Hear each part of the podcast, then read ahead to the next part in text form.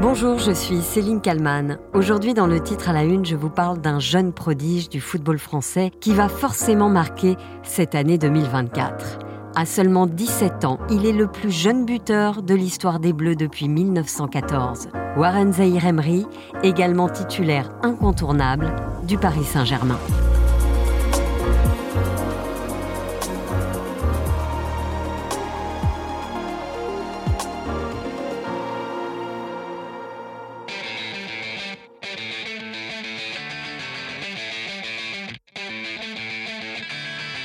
Il a seulement 17 ans, mais déjà tout d'un grand. Et cette année 2024 s'annonce chargée pour celui qui, en plus de marquer les esprits sur le terrain, devra marquer des points pour obtenir son bac. Warren Zahir Emery est clairement une pépite convoitée et observée, comme lors de ce 18 novembre 2023. La France affronte Gibraltar, avant-dernière journée des éliminatoires de l'Euro 2024 les Bleus vont pulvériser l'équipe adverse 14 à 0. Nous sommes sur RMC avec la voix légendaire de Jean Rességuier aux commentaires. Le décalage avec euh, Zahir Emery, c'est bien fait. Commande à la surface de réparation. Il a levé la tête au premier poteau. Le but de Warren Zahir Emery Première sélection, premier but du ballon Incroyable Warren Zahir Emery marque donc son premier but en équipe de France pour son premier match en sélection. Il devient le plus jeune buteur de l'histoire des Bleus. C'est magnifique. Mais la joie est de courte durée, car le joueur, en marquant, s'est blessé. il faudra surveiller, il faudra surveiller parce qu'il s'est fait mal. Et il grimace très fort, Warren Zahir Emery, mais encore une fois, quel destin pour ce joueur de 17 ans seulement. Il a tout fait sur cette action avec le genou profondeur et derrière. Attention au genou. S'il marque son premier but et qu'il se blesse, euh, c'est sûr que. c'est vrai que c'est ce qui. Warren Zahir Emery quitte le terrain, une poche de glace sur la jambe. Le diagnostic tombe quelques jours plus tard. C'est une sale entorse de la cheville droite.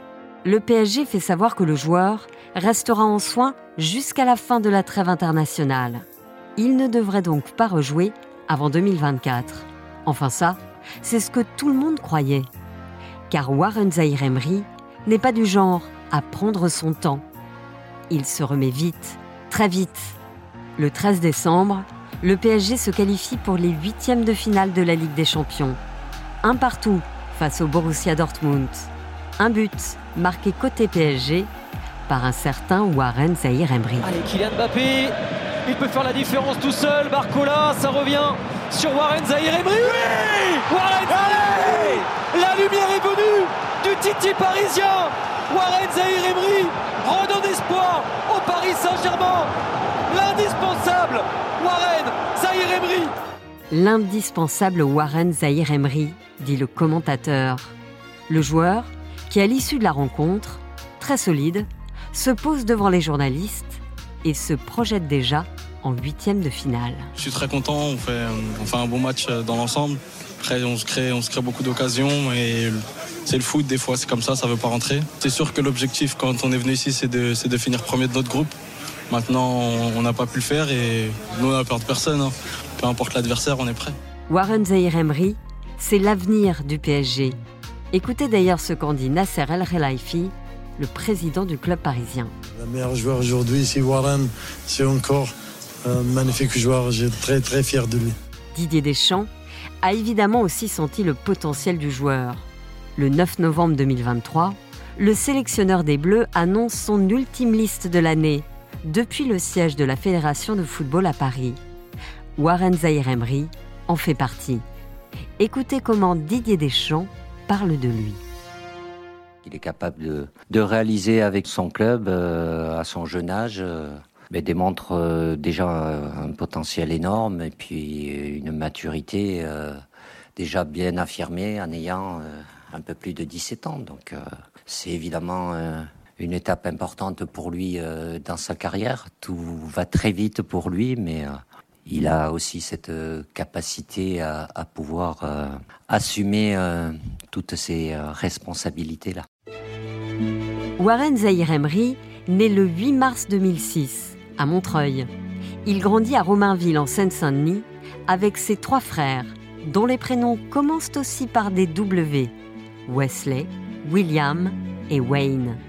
Warren, surnommé Wawa, a un autre surnom au PSG, Robot. C'est le petit frère de Kylian Mbappé, Ethan, qui le raconte au journal Le Parisien. On l'appelle Robot parce qu'il est toujours au travail. Il s'accorde peu de repos, même quand il mange ou quand il marche. Il est droit, contracté, comme un robot. Il est vraiment sérieux. Le sérieux de Warren Zahir. C'est sans doute aussi cela qui fait de lui un joueur exceptionnel. Une autodiscipline à toute épreuve. Aux âmes bien nées, la valeur n'attend point le nombre des années. C'est cette citation de Corneille, dans le Cid, que le joueur a défendue en mars 2022 lors d'un concours d'éloquence des U16 du PSG. Un concours organisé chaque année par le club. Warren Zahir Emery a terminé deuxième, très fier de cette place de choix, comme il le raconte aux médias du PSG. Comme je l'ai dit, je suis timide et j'ai su surmonter ce stress et passer cette étape. Timide peut-être, mais déterminé, c'est certain. Son premier éducateur à Aubervilliers raconte à Ouest France qu'il avait un don. Là où des jeunes de 8 ans peinaient à faire 20 jongles, lui en faisait déjà 70 à 5 ans. Il a toujours été surclassé. Son premier entraîneur poursuit Je n'ai jamais perdu un tournoi avec lui. Chez les Zahir Emery, le foot, c'est une histoire de famille. Son père, Franck, a joué en Ligue 2 avec les Red Stars. Warren le suivait sur tous les terrains, jusqu'au jour où le papa a bien compris que le fiston avait quelque chose en plus. Il raconte ce souvenir très précis dans le podcast RMC Scouting. C'était sur un tournoi de foot avec. Euh, j'étais parti à Trappes avec mon cousin, je l'aidais, j'étais dirigeant avec lui, et j'avais ramené Warren justement. Et puis Warren, souvent, il avait un ballon, il se mettait dans un coin, il tapait dans un mur où il jouait avec les joueurs de l'équipe de mon cousin U14 pour euh, s'échauffer tout ça. Et d'un coup, il y a un ballon qui arrive vers moi et il était au moins à 30 mètres, Warren. Et je lui fais une passe, mais une passe de vraiment de, bonhomme, quoi, de senior. Euh, il y a un gelon de 30 mètres, mais appuyé. Et il nous sort un amorti de la poitrine, mais comme si c'était... il l'avait travaillé tous les jours, quoi. Warren a 7 ans à ce moment-là. Et c'est vrai, cela fait déjà des années qu'il s'entraîne. On m'a juste dit, s'il veut commencer tôt, euh, parce qu'il avait 4 ans et demi, euh, si, si c'est faire ses lacets, il peut venir s'entraîner, il n'y a pas de souci. Donc j'ai dit à Warren, il faut que tu apprennes à faire un nœud de lacet pour aller au foot. Et, après, à 4 ans et demi. Ben voilà. Faire ses lacets à 4 ans et demi pour pouvoir jouer au foot. Warren a tout compris très tôt. Il intègre très vite le club de formation du PSG. La détermination dès le départ donc, l'ambition aussi, et l'intelligence du jeu comme le raconte toujours dans le podcast Scouting Abdou Fall qui supervise les U10 lorsque Warren y joue.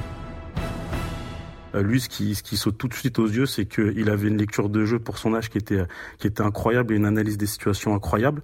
Et puis surtout, euh, il, se servait, il optimisait ses qualités au maximum, ce qui faisait qu'en fait, il jouait tout le temps très juste, euh, tout le temps techniquement très juste, la solution juste. Enfin, tout était comme le jeu le demandait. Sur le site Culture PSG, on peut lire que la grand-mère de Warren a aussi joué un rôle prépondérant dans l'équilibre et la rigueur du garçon. Elle l'a accompagné à chaque entraînement et chaque match. Mamie Gigi, son surnom, est même devenue la mascotte du centre de formation du PSG, où tout le monde la connaît. Le grand-père de Warren raconte qu'il avait créé une cagnotte pour donner envie à son petit-fils de marquer des buts lorsqu'il était enfant. C'était un euro pour un but du droit, deux pour un but du gauche et trois de la tête. À un moment, il y avait trop d'argent dans la tirelire. On a dû changer ça par des bouts de papier avec de l'argent virtuel où était inscrit le match et la manière de marquer. Il n'y a pas que sur le terrain que Warren Zahir est exemplaire. À l'école, c'est aussi un élève modèle professeurs, éducateurs, entraîneurs sont unanimes. Sa maman raconte qu'enfant, il était très calme, travailleur et serviable. À l'école, les maîtresses répétaient qu'elle ne voulait que des Warren. Et d'ailleurs maintenant, il est toujours pareil. Et ça continue encore aujourd'hui. Écoutez comment le jeune joueur jongle avec sa passion pour le foot et la préparation du bac. Je fais mes cours euh, en, bah, en même temps. Là, par exemple, hier, j'étais, euh, je faisais mon devoir euh, d'espagnol. Mais j'essaie de m'organiser. Dès que j'ai du temps, bah, je fais mes devoirs et je fais, j'essaie de faire les deux, les deux en même temps au mieux possible. D'alterner à la fois l'entraînement l'après-midi et, et, un peu de cours avant la séance. Ça me, ça me pose pas, pas de problème. Au contraire, ça m'aide aussi à la maison de garder un équilibre. Parce que si je rentre chez moi et je joue à la console ou, ou je passe du temps dehors, bah, je pense pas que ça sera, ça sera mieux pour moi. Sérieux à l'école donc, et sur le terrain. Rien ne semble être laissé au hasard par la pépite du PSG. Même le meilleur de tous, Kylian Mbappé, est en admiration devant lui. Il est fascinant, il est fascinant. Il est déjà très mature, euh, il joue avec beaucoup de personnalité. C'est un peu ces milieux de terrain modernes qui n'ont pas peur de prendre le ballon, euh, avancer avec le ballon, faire gagner des mètres à son équipe. Euh, dans l'impact aussi, il est là, il répond présent. Pour l'instant, tout se passe très bien pour lui et, l'objectif pour nous, c'est de l'accompagner. Le PSG, c'est le club de cœur de Warren Zahir Emery. Et il devrait, sauf énorme surprise, resigner très bientôt avec Paris. Si la prolongation se fait, cela ne sera pas annoncé avant les 18 ans du joueur, le 8 mars prochain. Bonjour Thomas Lessal. Bonjour. Vous êtes actuel éducateur des U17 du PSG, responsable de la préformation. Vous étiez euh, jusqu'il y a peu euh, entraîneur des U14. Ça a changé il n'y a pas longtemps pour vous. Donc moi, ça fait 8 ans que je suis, je suis au club.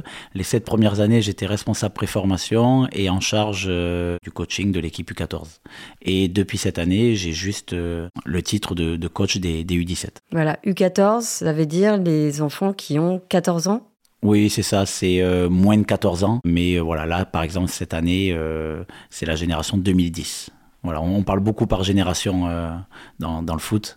Et là, au centre de préformation cette année, il y a les 2009 U15, 2010 U14 et quelques U13 avec les, les, 2011. On est ici au camp des loges à Saint-Germain-en-Laye. On est dans une salle de classe.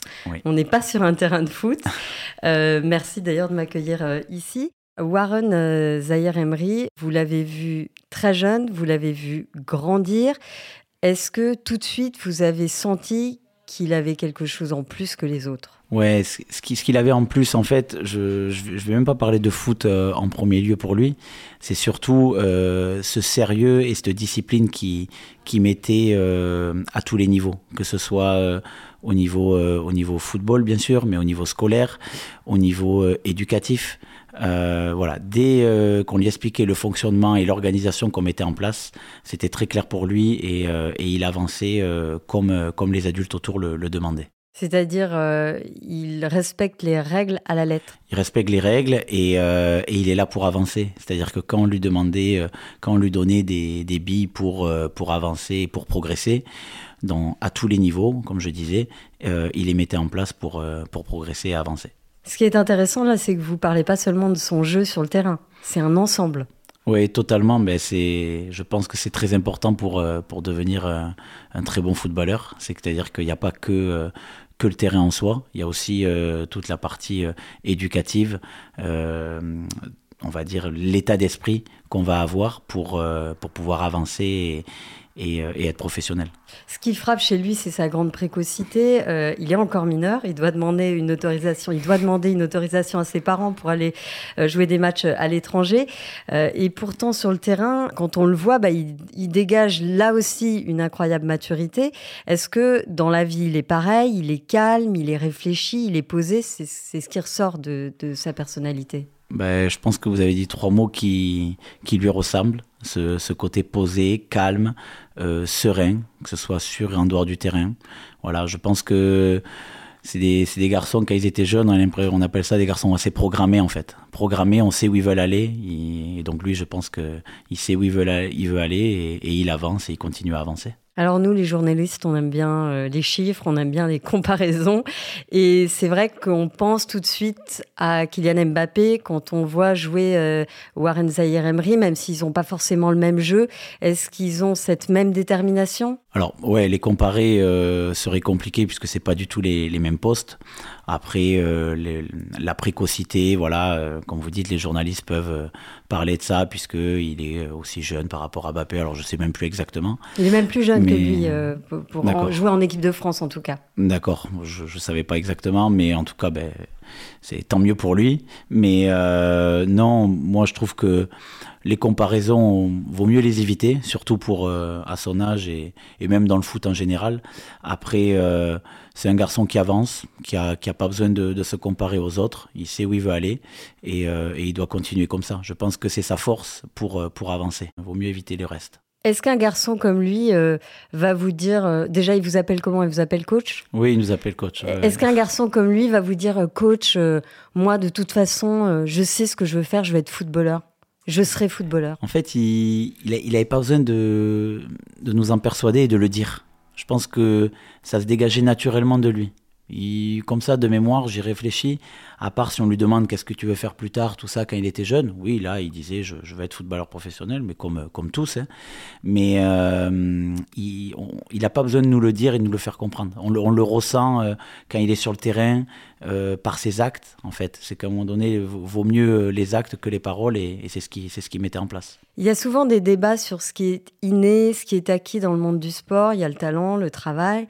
Euh, il est euh, la preuve que le talent, euh, ça existe. Bah, le, le, talent et le travail. En fait, il a les deux. C'est que oui, c'est un joueur talentueux et qui était en avance dès son plus jeune âge, mais il a aussi beaucoup travaillé et c'est un garçon petite anecdote, voilà, qui était en centre de préformation, qui s'entraînait, qui allait à l'école, tout ça, et le soir, dans sa chambre, voilà, il n'hésitait pas à faire un peu de rouleau pour bien récupérer, à s'étirer.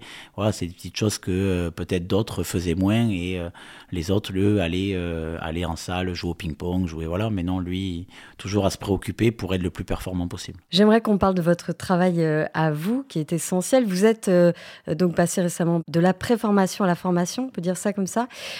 vous êtes entraîneur, mais vous êtes aussi éducateur. Les enfants, j'ai envie de dire les enfants, c'est encore des enfants, vous appellent coach. Vous avez entre les mains des enfants, ils sont encore petits, même si bon là ils sont ados euh, aujourd'hui. Comment est-ce que vous arrivez à leur faire garder euh, la tête sur les épaules?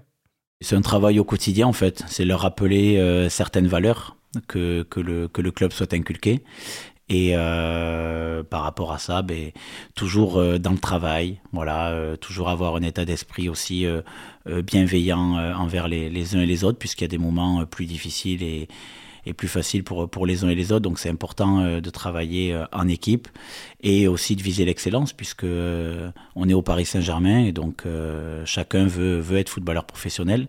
Mais quand on parle d'excellence, c'est pour le foot, mais également pour la partie aussi scolaire, qui est très importante pour nous.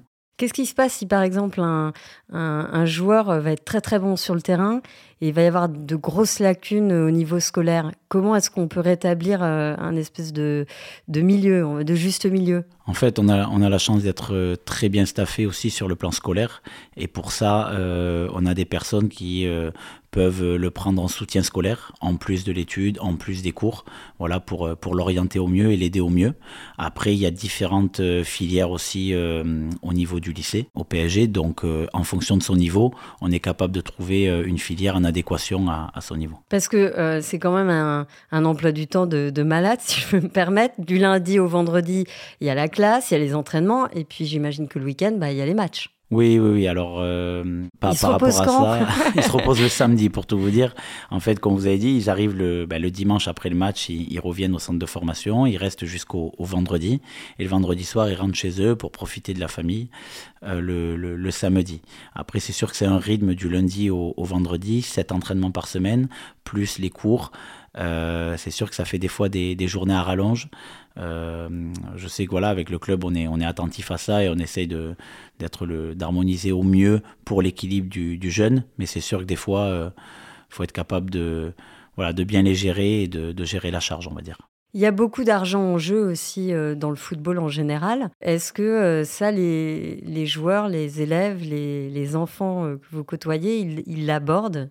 Non, sincèrement, non, pas du tout. les, uniquement le joueur, sincèrement, il, n'y pense pas avant tout, si on remonte un petit peu le temps, il est là déjà parce qu'il aime le football, c'est sa passion de, base, euh, et, c'est surtout cette flamme qu'il faut garder. Je pense que c'est très important de garder cette flamme et le, plaisir de jouer, parce que c'est comme ça aussi qu'ils arriveront à performer. La place des réseaux sociaux, je me demandais si ça avait une importance aussi, parce qu'on voit la place que ça prend dans la jeune génération.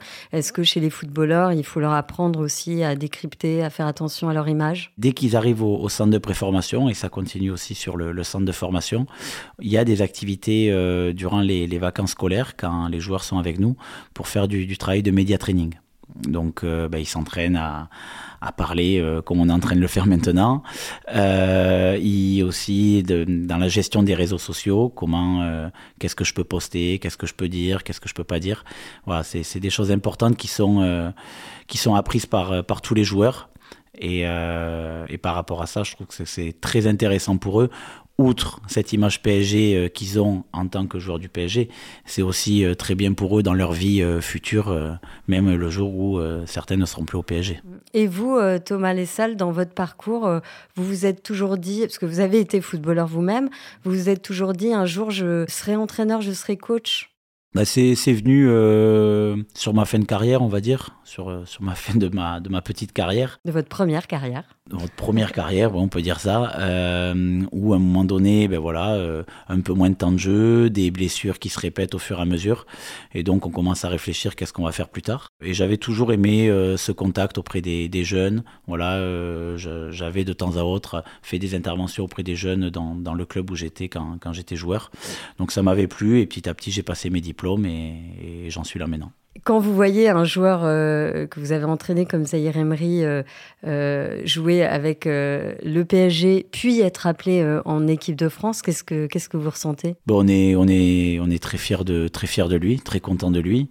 Après, vous savez, comme, on le dit souvent, les joueurs qui, passent avec nous, dire qu'on les a, qu'on a tout fait, qu'on les a formés, c'est peut-être un grand mot le, mot formé. Je, je, dirais plutôt on, on les a accompagnés pour euh, leur permettre d'avancer et, de les amener euh, au plus haut où ils peuvent être. Je me demandais aussi, est-ce que vous accompagnez euh, la, famille? Parce qu'on sait à quel point le clan peut être important. On le voit avec Mbappé qui est très entouré. On parle souvent de son clan, de sa famille, etc.